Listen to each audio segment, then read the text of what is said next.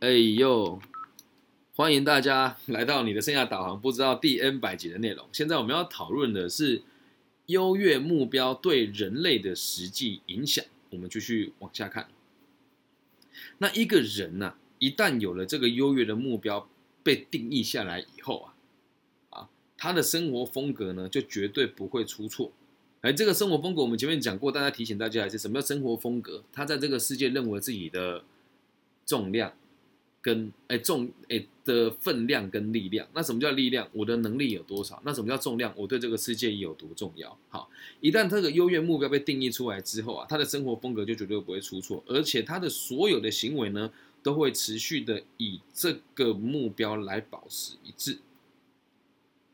好，那这个个体的习惯和行为呢，也会完成配合他来达成他要的目标，而且是不容许别人批评他的、对，每个问题儿童啊、精神病的患者啊、酗酒的人啊、犯罪啊，或者是在心理上有变态的朋友啊，他们的生活风格都反映出他们的行为和所需要达成的优越成一致哦。那我们不可能去批评他的行为本身，因为也没有意义嘛。他就你批评他无法改变事情啊。但是啊，如果我们能够理解他追求什么目标，才显现出这样子的行为，就好解决很多喽。所以很多时候我们在做很多事情，看起来不是优越，但实际上就是为了取得特殊的地位而已。比如说问题儿童，为什么他有问题，需要别人关注他？那什么叫精神精精神症精神症呢？后面会给出这个更好的建议、更好的论述。我现在先大概讲一下，就是我们都是有目的才捏造出整体的需求的，这也是阿德勒说的，不是我说的，但我的想法跟他是一致的。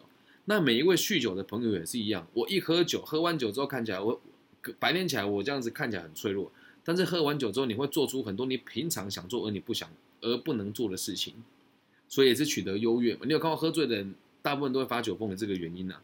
那犯罪的人也是一样。犯罪人，我们用不同的角度来切入他。我觉得自己在这个社会上受了好多委屈，我想要做一票大的，通常就是犯罪嘛。又或者是我真的没有能力在这个社会生存下去啊！我的天呐！所以我选择了让我自己用不同的方式在这个社会生存下去。我们上一集也有提到嘛，就是我们进监狱的的这些朋友，未必对他来讲是一件坏事啊。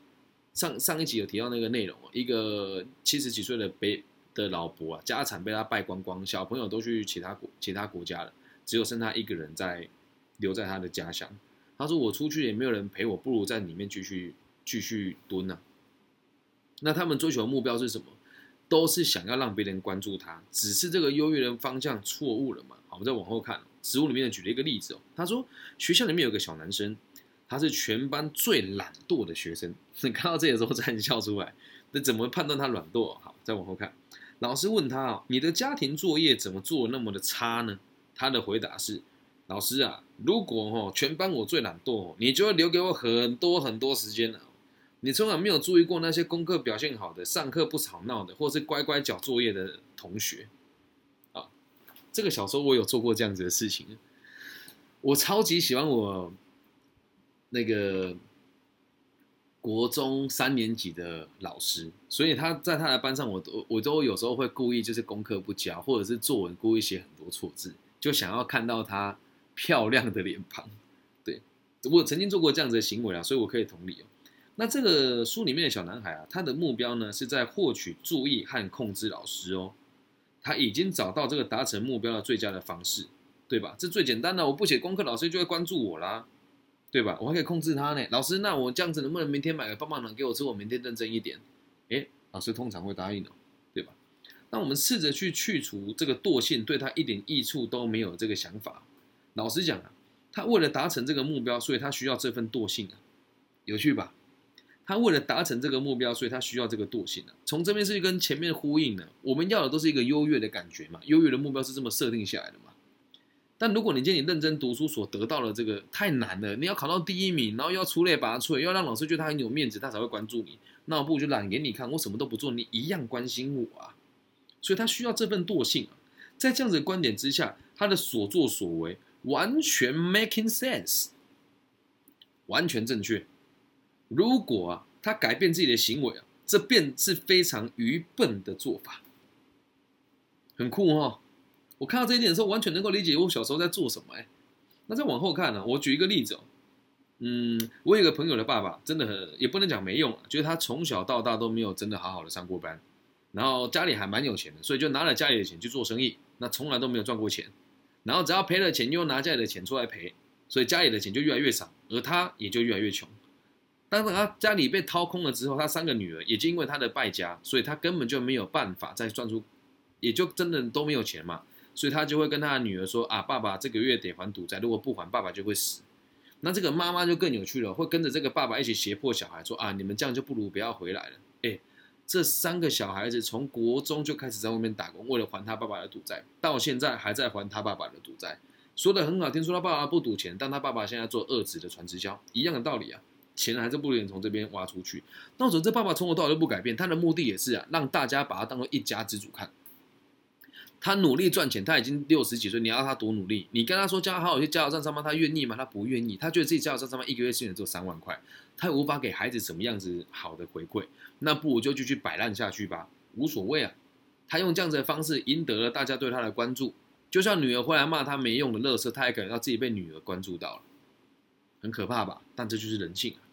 那举另外一个书里面的例子哦，他说另外一个男孩啊，在家里非常的乖巧，但是看起来却有一点笨笨的啊。这书里面讲的哦，他在学校里的进步呢非常的迟缓，在家里呢也不是最聪明的那一个了。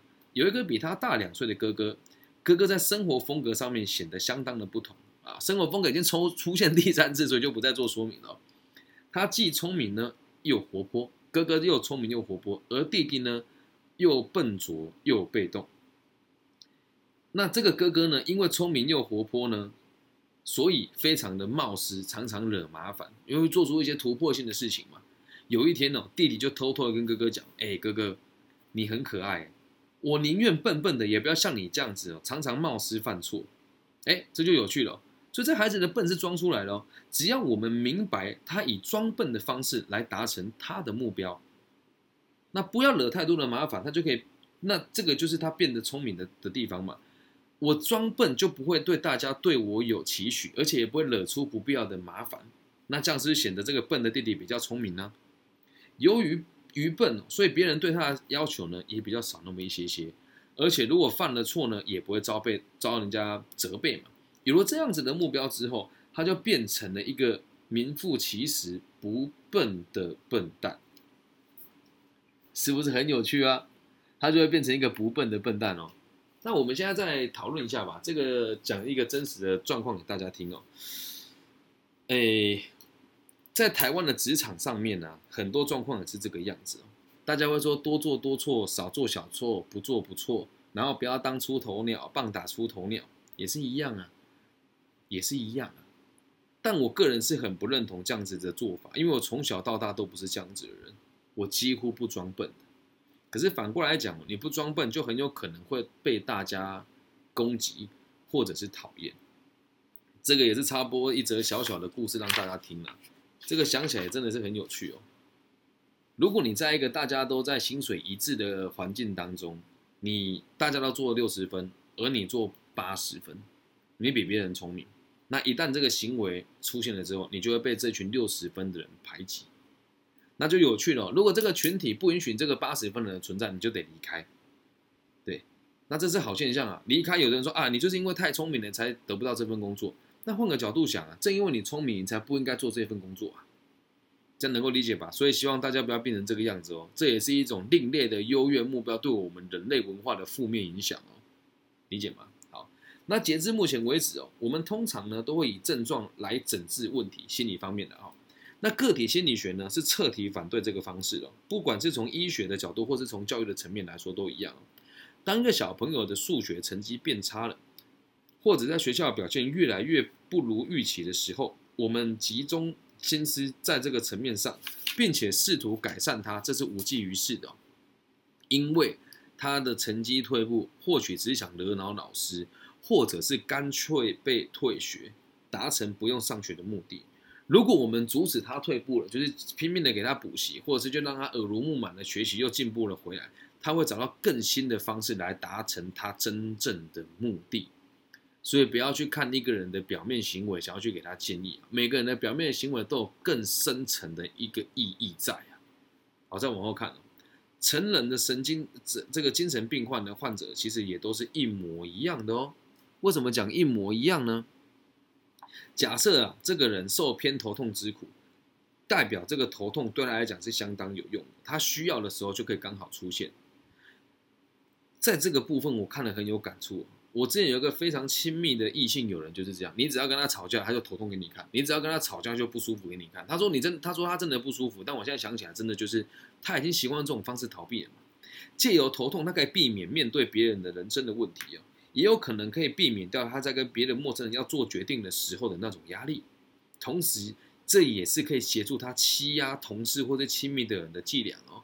哦，我头好痛哦，你帮我洗一下碗，你明明就好好的啊，对吧？这个就叫做用这样子的方式来欺压别人哦。啊，这个是阿德勒说的，不是我说的。你也不能讲我这个人武断，可是在我角度就是这个样子啊。很多事情都是借口，你要跟不要而已。那难道真的头痛你就什么事都不能做吗？往往他们都会放大这个这这个症结点嘛。好，继续往后看。为什么我们会期待他放弃这么有效的装置呢？什么装置？头痛。由他的观点来看哦。给自己一点适当的痛苦是一项非常聪明的投资，很很扭曲啊！但这个是书里面内容，为他带来的所有希为为他带来所有希望获得的回报，因为他只要这样，大家就会照顾他嘛。毋庸置疑的，我们可以给他一个合理的解释哦，让他大为震惊，并且吓走他的头痛。好，那书里面举的例子，就像给正下痴呆症的战士电疗。那什么叫正下痴呆症？就是。他们去这个战场上打仗的时候，受到某些刺激，话就一动也不动，然后给他做一个假的手术或者电疗的时候，他们就可以把这个症状吓走，就所谓的心因性的疾病啊，或者是用这个医药的治疗让他舒缓下来，使他更难以去维系他所选择的这个特别症状。哦，这很有趣哦，你就开普拿疼给他吃，他就认为自己有好一点嘛。但是哦，只要他的目标不变，若他放弃这个症状，他就必须得生出另外一个症状，懂吗？就是哎，我没有头痛这个借口了，所以他的这个头痛被治愈以后，他就得到新的不同的精神功能症，可能就是睡不着啦、忧郁啦、躁郁啦。只要他的目的不变，他就得必继，他就得继续去追求这些毛病，很酷哦。但真的在我这几年经验，就真的是这样。又要讲上次那个孩子，他说：“老师，我失眠呢。”我说：“你不是有看精神科吗？不是有安眠药可以吃吗？”他说：“对啊，晚上我有吃啊。”我说：“那你如果你如果失眠，你白天睡觉吗？”他说：“我睡觉啊。”他说：“你白天为什么能睡觉？”他说：“白天我吃了两颗安眠药啊。”我说：“那你不就是为了逃避吗？”啊，哎，对，但没有人跟我讲过，你是第一个告诉我的人。那问题就来了，为什么不大有人敢跟他讲他在逃避？因为没有多少人真的以他为责任啊。其他的地方怎么样我不知道，但在台湾的这个精神科医师，确实聊天不到半个小时就可以开一些对这个这。抗抗焦虑的安眠的药给你哦，那你就会久而久之，他们这些我们既然取得药品这么容易的话，那会不会有很多人就借由这个方式继续逃避自己呢？而在我们台湾的这个辅导师上界也是一样啊，都是付了钱他才肯愿意跟你说话，而我自己是没这个问题啊，本身是经商嘛，那这个只是我的兴趣，所以任何人有问题你私讯我都会回答你，就包含现在的现场的听众，对海拔本节目海拔最高赞助者，还有这个。这个本节目科大跟私立大学的这个校花，还有这个现在在听 live 直播这些朋友，很多人都有接接受过我的这个义务的服务跟给予。我的目标不是赚钱，那你要想，如果有的人靠这个东西吃饭的话，你来找他求助了，你靠这个吃饭，你会希望他痊愈，还是希望他对你产生依赖感呢？这想法细思极恐。但不在我们今天讨论范围以内，我觉得我也没有资格评论他，我觉得我也没有资格评论他，所以也希望大家能够理解。假设我们能够透过阿德勒的思想跟这样子的逻辑，协助自己跟协助周遭的人，可以更好那么一些些，那就可以让某一些这些有心人士失去他的工作，这才是我做这些教育最重要的目标之一。